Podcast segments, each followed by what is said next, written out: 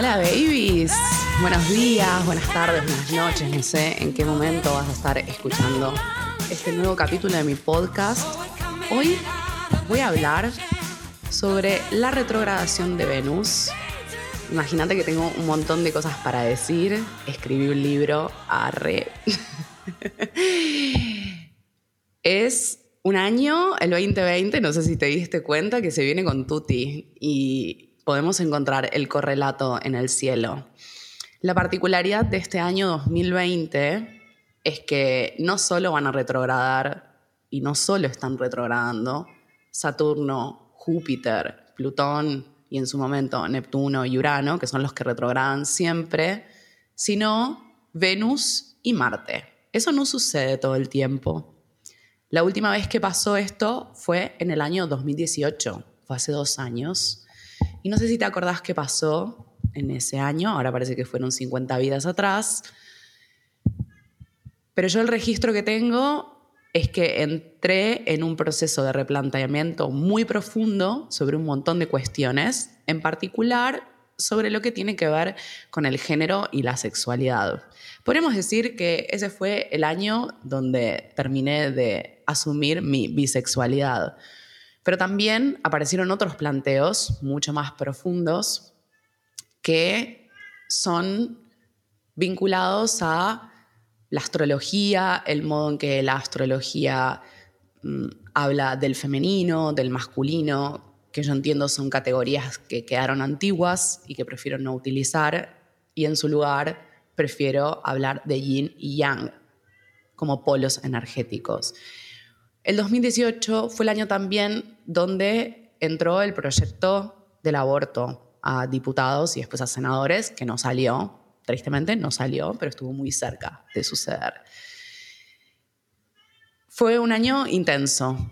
Bueno, vienen siendo unos años bastante intensos, pero en particular ese fue un año de mucho, mucho, mucho proceso interno. Ahora estamos de vuelta en esa situación.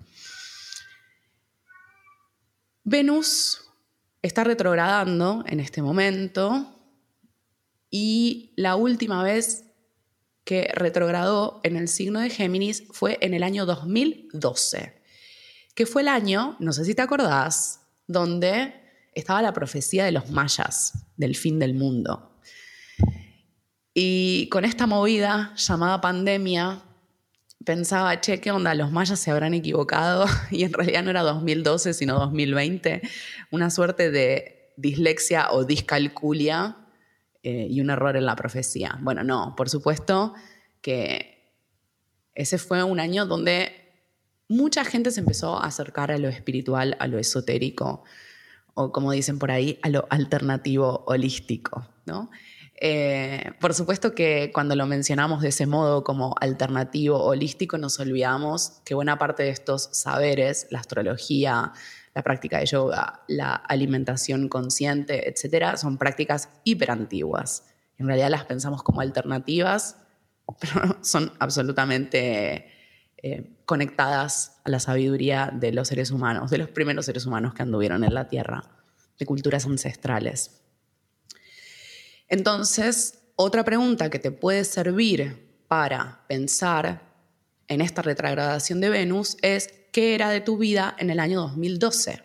¿Qué planteos te estabas haciendo sobre los vínculos? Porque el planeta Venus es un planeta que nos habla de cómo nos abrimos a los demás, por sobre todas las cosas.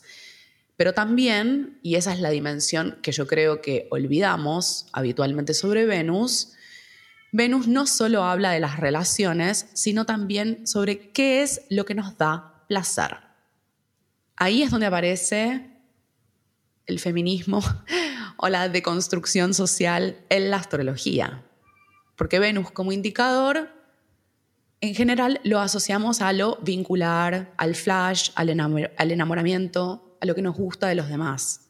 Pero ¿qué pasa con lo que nos gusta? Con lo que me gusta a mí. Porque Venus es un planeta en algún punto muy centrado en el individuo, en la individua, la sujeta, el sujete. bueno, ya estoy flasheando con el lenguaje inclusivo, perdonen. Después de todo, Venus va a estar retrogradando en el signo de Géminis, así que hay todo un tema vinculado a la comunicación y puede ser que también nos planteemos cuál es la conexión con el lenguaje inclusivo.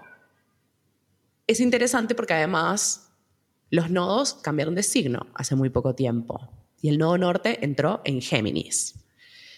Entonces, mientras dure la retrogradación de Venus y mientras Venus esté en el signo de Géminis, que te cuento va a estar hasta agosto en ese signo, vamos a estar en pleno proceso de replanteo sobre cómo nos comunicamos, cómo hablamos con los demás, lo que le decimos a los demás, si le metemos el verso, si mentimos, a veces declaradamente, a veces mentiritas blancas, ¿no? Cosas como para zafar, o a veces no le decimos al otro determinados aspectos de nuestra personalidad porque tenemos miedo de no gustarles. Eso es Venus, en buena medida o una de las formas de manifestación de lo venusino, que es quiero que el otro me dé valor. ¿Cómo me da valor el otro? Con su atención. Entonces también vamos a estar revisando eso. Muchísimo más en este contexto de cuarentena, porque muchos de nosotros estamos encerrados. Entonces, ¿qué pasa con la mirada del otro? Estamos encerrados solos, solapa, con el gato y las plantas y las piedras, con suerte y muchas videollamadas. prepárate para un montón de videollamadas con la retrogradación de Venus. Y también prepárate para darte cuenta que no querés perder el tiempo con un montón de gente. No estoy hablando solo de pareja, vínculo sexoafectivo. Y acá es donde me parece que entra lo más importante de esta retrogradación de Venus, que es qué pasa con los vínculos de amistad. ¿Qué lugar ocupan en nuestra vida? El gato está maullando. Es un gato charleta el que me vino. Obvio que gato va a venir a mi vida. Así que si lo escuchas, otra vez es el gato que quiere participar del podcast. ¿Qué pasa con los vínculos de amistad? ¿Qué lugar tienen? ¿Ocupan un lugar secundario en nuestra vida que nos entretienen mientras aparece el príncipe y la princesa azul del que, de la que nos vamos a enamorar y va a resolver todos nuestros problemas? ¿O realmente encontramos un placer muy profundo en esos vínculos, en esos diálogos, en esos intercambios? También puede pasar que con esta retrogradación de Venus en Géminis, de repente empecemos a ver algunos amigues con otros ojos, por supuesto, y que digamos, ah, mira, esta amiga este amigo que tengo hace mil años, de repente le podría dar todo mi amor. le podría entrar con todo gusto. Por supuesto. Y también puede pasar que digamos, este amigue no me suma tanto. Siento una rivalidad, una competencia con este amigue. Porque cuando entramos en la temática de les amigues, bueno, aparece todo esto. Y hay otra dimensión también que me parece interesante mencionar en relación a la retrogradación de Venus en Géminis. Las personas que nos gustan ya a nivel sexual afectivo, ¿las podemos elegir como amigues? Es al modo de las Spice Girls, ¿no? Es como, si querés ser mi amante, primero tenés que ser mi amiga. Ese sería como o esa sería como la consigna de Venus en Géminis. La amistad como base de todo, el compañerismo como base para todo lo demás. O, como dice una mujer rusa del siglo XX, Alexandra Kolontai, es el eros alado. Podemos tener vínculos sexuales, afectivos, con personas de las que nos hayamos enamorado, con la misma libertad con la que nos relacionamos con los amigos, las amigas? ¿Podemos o somos mucho más demandantes? Creo que necesitamos empezar a tocar esos lugares de libertad. En general, con las amistades no tenemos demasiado rollo, a menos que todavía tengamos 12 años, si la otra persona, por ejemplo, no nos escribe tanto. O le mandas un mensaje y te responde a los tres días porque estaba en una, ¿no? Pues, bueno, sí, respóndeme cuando me respondas, no pasa nada. ¿Podemos tener ese mismo grado de libertad con las personas que nos gustan, que nos atraen, o con las que estamos en pareja? ¿O ahí aparece nuestro lado más rígido? De, me tenés que escribir, tenés que decirme que me amás y que te gusto y que soy linda. Por supuesto, es importante la demostración verbal, sobre todo con las palabras, porque Venus en Géminis. Y muchísimo más en este contexto donde falta cuerpo. Ayer pensaba eh, que esto de la cuarentena, y que también es algo muy de Venus en Géminis,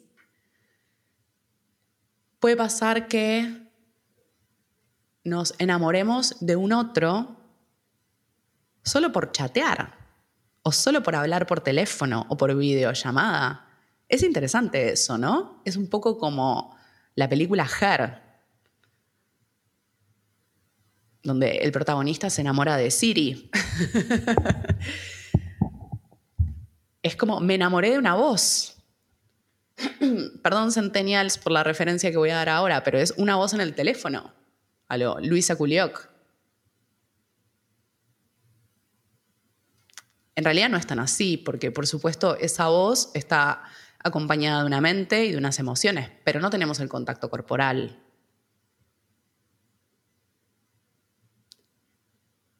Si bien esto es muy chocante, sobre todo para las naturalezas que son más corporales, ¿no? Quiero decir, el fuego, la tierra, que necesitan de la materia, del contacto, del hacer, de que las cosas sean concretas, las personalidades muy de estos elementos, si están conociendo a alguien en este contexto, van a tener que desarrollar otras formas. Un lado más intelectual, más mental, más del placer de la charla, del placer del intercambio. Es lo que los sapios sexuales saben hace muchísimo tiempo, que la zona erógena más potente es el cerebro.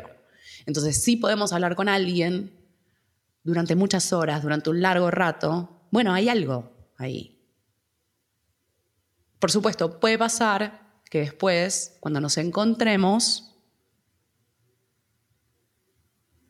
no sea como nos imaginamos. De hecho, Venus va a tocar varias veces a Neptuno, va a ser cuadratura a Neptuno varias veces a lo largo de esta retrogradación. Así que vamos a estar lidiando con la temática de las proyecciones y de las fantasías. Podemos armarnos una re peli de la otra persona.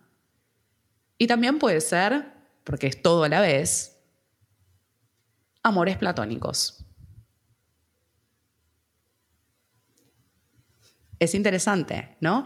Eh, y amor platónico me lleva necesariamente como a los griegos, como a un amor más intelectual, si se quiere.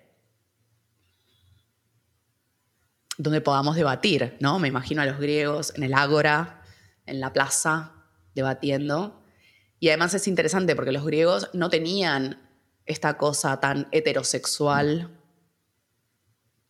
que tiene nuestra cultura hoy en día. Sobre todo para los varones, ¿no? Porque las mujeres ocupaban un lugar medio de cuarta categoría. Pero bueno, es una base. Hay algo ahí. Entonces, podemos, como dice Martín H. en esta película argentina, ¿podemos enamorarnos, calentarnos con una mente? De eso se trata en buena medida la retrogradación de Venus. Y en poder acompañarnos en este momento y en este contexto de pandemia.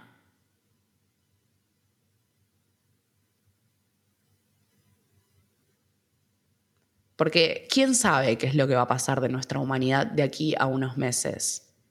Perdón si mi visión es muy apocalíptica o muy revolucionaria también, porque yo creo que nuestra sociedad y nuestro sistema está cambiando por completo.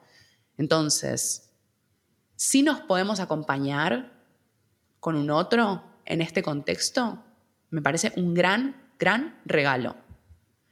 Y si podemos aprovechar esta oportunidad para elaborar vínculos del pasado con quienes quedó todo mal, buenísimo. Porque también la retrogradación de Venus va a traer exes a nuestra vida. ¿Esto significa que vamos a volver con nuestros exes? No necesariamente, y yo eso no lo puedo saber. Pero sabe que forma parte del horizonte de posibilidades de esta retrogradación. Puede ser que vuelvan a tu mente o que vuelvan en sueños, que estés pensando mucho en alguien. Mi sugerencia es que te salgas de la persona y que no pienses tanto en ese ser humano en concreto, sino que pienses y reflexiones sobre el legado del vínculo y qué es lo que vos proyectaste en esa persona. Si te focalizas mucho más en eso y en lo que aprendiste en esa relación o en ese vínculo, te va a resultar muchísimo más fácil salir del rulo de la obsesión, que viene muchas veces con las retrogradaciones, porque no solo Venus va a estar retrogrado, Saturno, Júpiter, Plutón y después Marte. Entonces, no te focalices tanto en la persona en concreto, en María, Juan, Ámbar.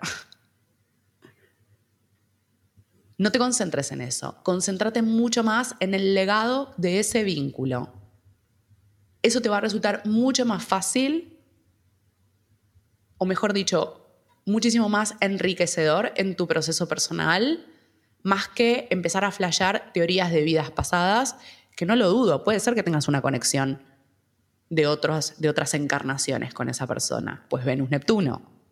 Pero eso te lleva a un nivel de pensamiento mágico y te desconecta de lo que está pasando ahora. Porque además, el solo hecho de que tengas una conexión de vidas pasadas con alguien no quiere decir que en esta encarnación tenga que funcionar. No es así. Cada vez que Venus esté tocando a Neptuno, vamos a estar lidiando con esta temática, con fantasía, proyección, sueño y flash místico del amor. Y sobre todo me focalizo en la temática amorosa, hablando de la retrogradación de Venus, porque tenemos mucho que aprender en ese nivel. Es lo que el feminismo o los feminismos llaman la deconstrucción del amor romántico. ¿Esto quiere decir que el feminismo busca que no te enamores? Por supuesto que no el amor romántico entendido como un formato vincular basado en el drama, en el conflicto, en el desgarro, en que, si ese, en que sin esa otra persona tu vida se cae a pedazos. Eso es. Una cosa Romeo y Julieta, un modelo Romeo y Julieta aplicado al siglo XXI. Eso es lo que necesitamos desarmar. Yo tengo un poco la sensación que con esta pandemia nos estamos enfrentando a todas las cacas de nuestro sistema. No sé si es lo mismo que decir que esta pandemia vino a enseñarnos las cacas del sistema en el que vivimos y que por supuesto alimentamos. Son dos cosas diferentes. Pero sí que la estamos viendo con mucha crudeza. Entonces, ¿qué grado de idealización tenemos sobre los vínculos, sobre las relaciones? Por eso me parece interesante retomar la importancia del vínculo de amistad.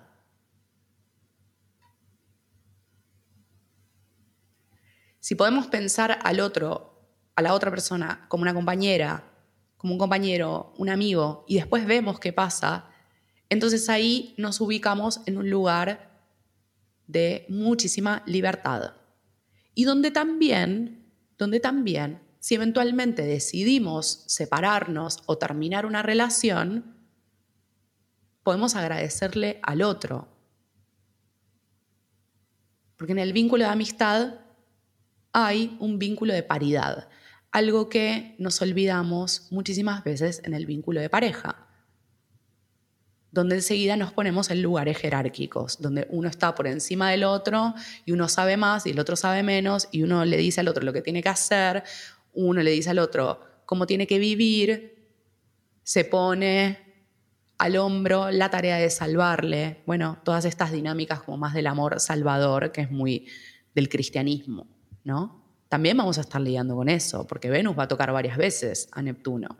Entonces vamos a estar trabajando con una idea del amor al modo de la Virgen María. La mujer sacrificada, entregada, sufrida.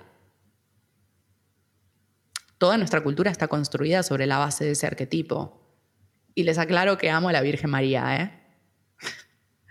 Porque además de todo eso, es una gran maestra del amor. Entonces, ¿cómo podemos conectarnos con ese amor compasivo, ese amor empático de Venus-Neptuno y decir, esta persona es esto y la amo igual de todas maneras, aunque, aunque, porque también están todos estos otros planetas en el elemento Tierra, yo no elijo a esa persona para mi vida cotidiana o no elijo a esa persona para hacer una construcción en el largo plazo. Pero amo a ese ser humano o a esos seres humanos. Porque también con Venus en Géminis, Venus-Neptuno, puede ser que empecemos a registrar una forma del amor democratizada. El poliamor, básicamente. Ahora, es interesante cómo se configura esa estructura poliamorosa en el marco de una pandemia. Porque, ¿qué tanto, con cuántas personas podemos tener sexo? Las pandemias siempre han sido muy amigas, las pestes siempre han sido muy amigas de la monogamia, porque tenés una seguridad, comillas, comillas, de que no te vas a enfermar de nada. Que no es así, pero nuestra cabeza se arma de ese modo. Entonces, ¿qué pasa con la posibilidad de amar a alguien aunque no tengamos sexo con esa persona? Y aceptar ese amor. Vamos a estar trabajando con esto.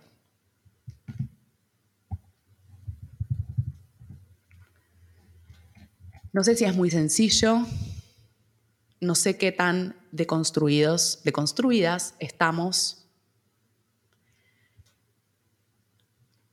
Y producto de la cuarentena también empiezan a aparecer otras cuestiones venusinas, ¿no?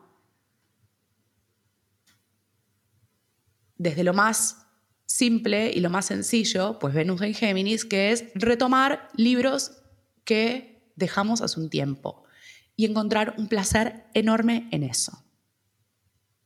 Venus en Géminis, Venus retrógrado en Géminis, encontrar placer en la lectura, encontrar placer en aprender algo que siempre quisiste aprender, pero por tiempo, por mil situaciones, no pudiste. También es un gran momento para retomar o empezar estudios que siempre postergaste. Por supuesto que sí. Y también puede ser otras experiencias de esta cuarentena, ¿no? Que son más el sexteo, el sexo virtual. O incluso otras experiencias más jugadas, como pueden ser orgías virtuales, porque existen. En este momento, en distintos lugares del mundo, hay gente reunida en salas de Zoom teniendo sexo virtual. Muchas personas reunidas a la vez. Es interesante también, ¿no? Y también hay gente que enseña a sacar nudes. Por ejemplo, un taller de eso. Cómo sacarte nudes para salir favorecida y que tu culo se vea muy hermoso en la foto. Toma, ¿eh? Eso también. Eso también es este contexto. Y eso también es Venus en Géminis, Venus Neptuno. Ni que hablar de conocer gente a través de aplicaciones de citas. Ni que hablar la posibilidad de pegar onda con un vecino. Vecina. Obvio. Eso también. Muchísimo más en un momento donde tenemos restringido el movimiento. Entonces de repente te gusta alguien que vive en Acasuso y vos vivís en Caballito y está complicado. A menos que tengas permiso para salir, ¿no? Y circular. que tengas la suerte de ser médica, por ejemplo. Ahora todo es buscando médicos en las aplicaciones de citas, ¿no?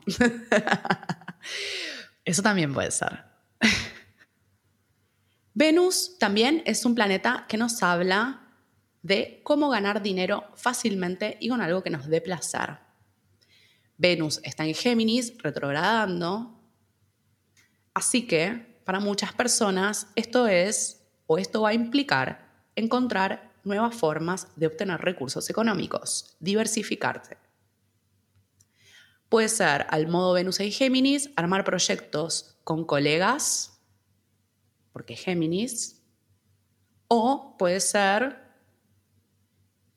modalidades del e-commerce o clases o talleres virtuales, lo que sea, pero vinculado a lo virtual, porque Venus en Géminis también. O empezar a vender productos distintos. Eso también.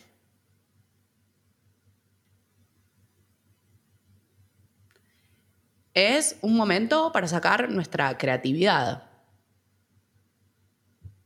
Si no sos creativo, la quedás en este momento. Cuanto más flexible de mente seas, mejor. Esa es la consigna de Venus en Géminis y del nodo norte en Géminis también. Hay que ser flexibles, hay que ser creativos. Si te pones muy rígido en que las cosas sean de determinada manera, y bueno, berrinche, furia, enojo. O soledad, aislamiento, al modo de nodo sur en Sagitario también. Eso va a pasar. Preguntas habituales sobre la retrogradación de Venus. ¿Qué pasa si tengo Venus retro en mi carta natal? Es muy probable que te sientas bastante a gusto con esta retrogradación de Venus. Ya conoces este clima de reflexión constante sobre los vínculos, de estar pensando, estar viendo, ¿no? Cuando un planeta está retrógrado, y acá voy a hacer una aclaración más técnica, si se quiere, no es que el planeta está yendo hacia atrás en concreto, sino que es un efecto visual desde la Tierra. Porque la astrología es la observación del cielo desde la Tierra, no como un objeto físico en sí mismo, como un fenómeno astrofísico, como puede ser para la astronomía, sino que para la astrología lo que importa es la visión de los seres humanos del cielo. Entonces, desde la Tierra parece que los planetas van hacia atrás. ¿Sí? Eso no sucede en concreto y físicamente.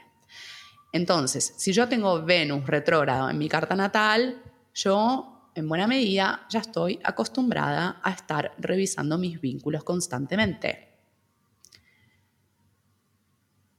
también hay una gran fantasía, si se quiere. Porque con Venus retro natal,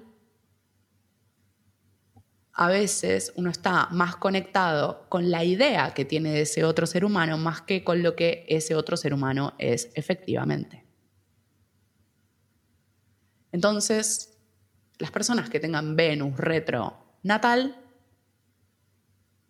van a sentirse a gusto, van a estar en su salsa. Y eso quiere decir que probablemente se sientan más cómodos, porque todo el clima o el clima colectivo del momento es en esa dirección, va por ahí.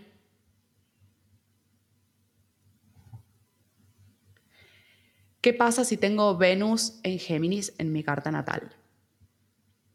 ¿O qué pasa si tengo planetas en Géminis en mi carta natal? Bueno, esta Venus retrógrado va a tocar todos esos planetas que vos tengas en Géminis.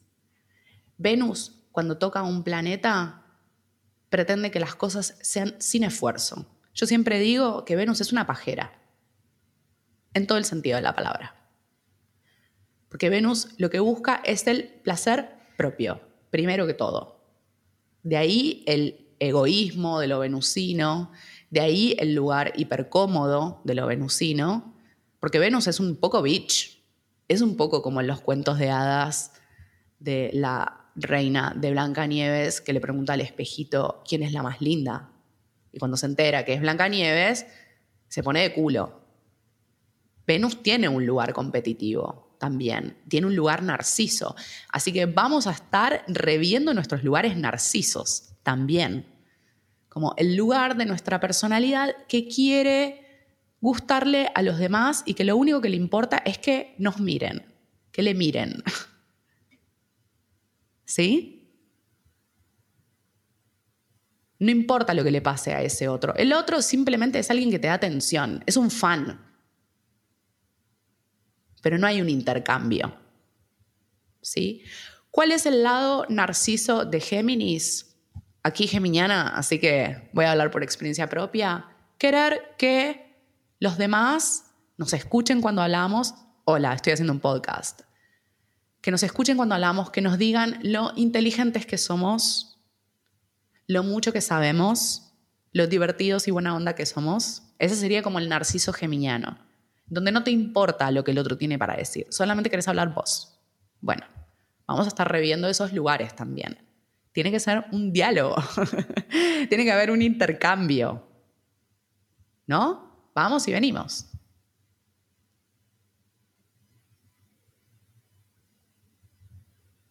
Si, por ejemplo, tengo Marte en Géminis,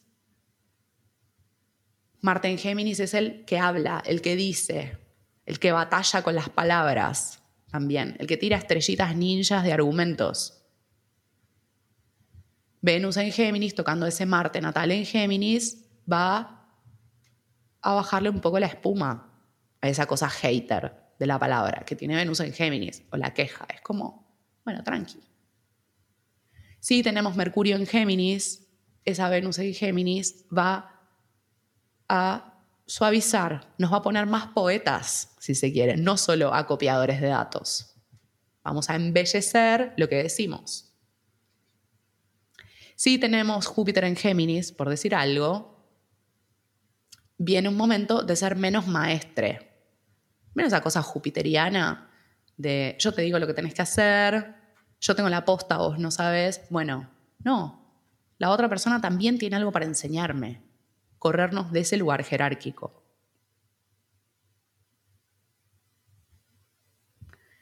Hasta agosto estamos con Venus en Géminis.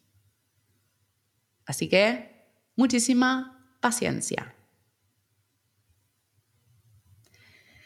Por hoy ya estamos de este podcast, de este capítulo de mi podcast de Venus Retro en Géminis. Si querés más info, puedes buscar en mi libro Asuntos de Venus. Lo puedes conseguir en formato ebook, formato digital, en Google Play, iTunes y si no, en librerías del país. Hay un problema en estos momentos con que muchos depósitos de las editoriales grandes están cerrados por la pandemia. Entonces, puede ser que lo tengas que buscar un poquito más, pero todavía hay algunos ejemplares de la última tirada. Aprovecho esta ocasión para agradecerles profundamente por sus devoluciones, por sus mensajes del podcast del libro de Venus, del PDF Semilla. Realmente estoy muy agradecida y muy conmovida. Eh, nos estamos acompañando en este momento tan complejo y de tanta revisión. Así que gracias por estar ahí, les quiero mucho y nos estamos hablando. Besos. Que tengas lindo día, linda noche.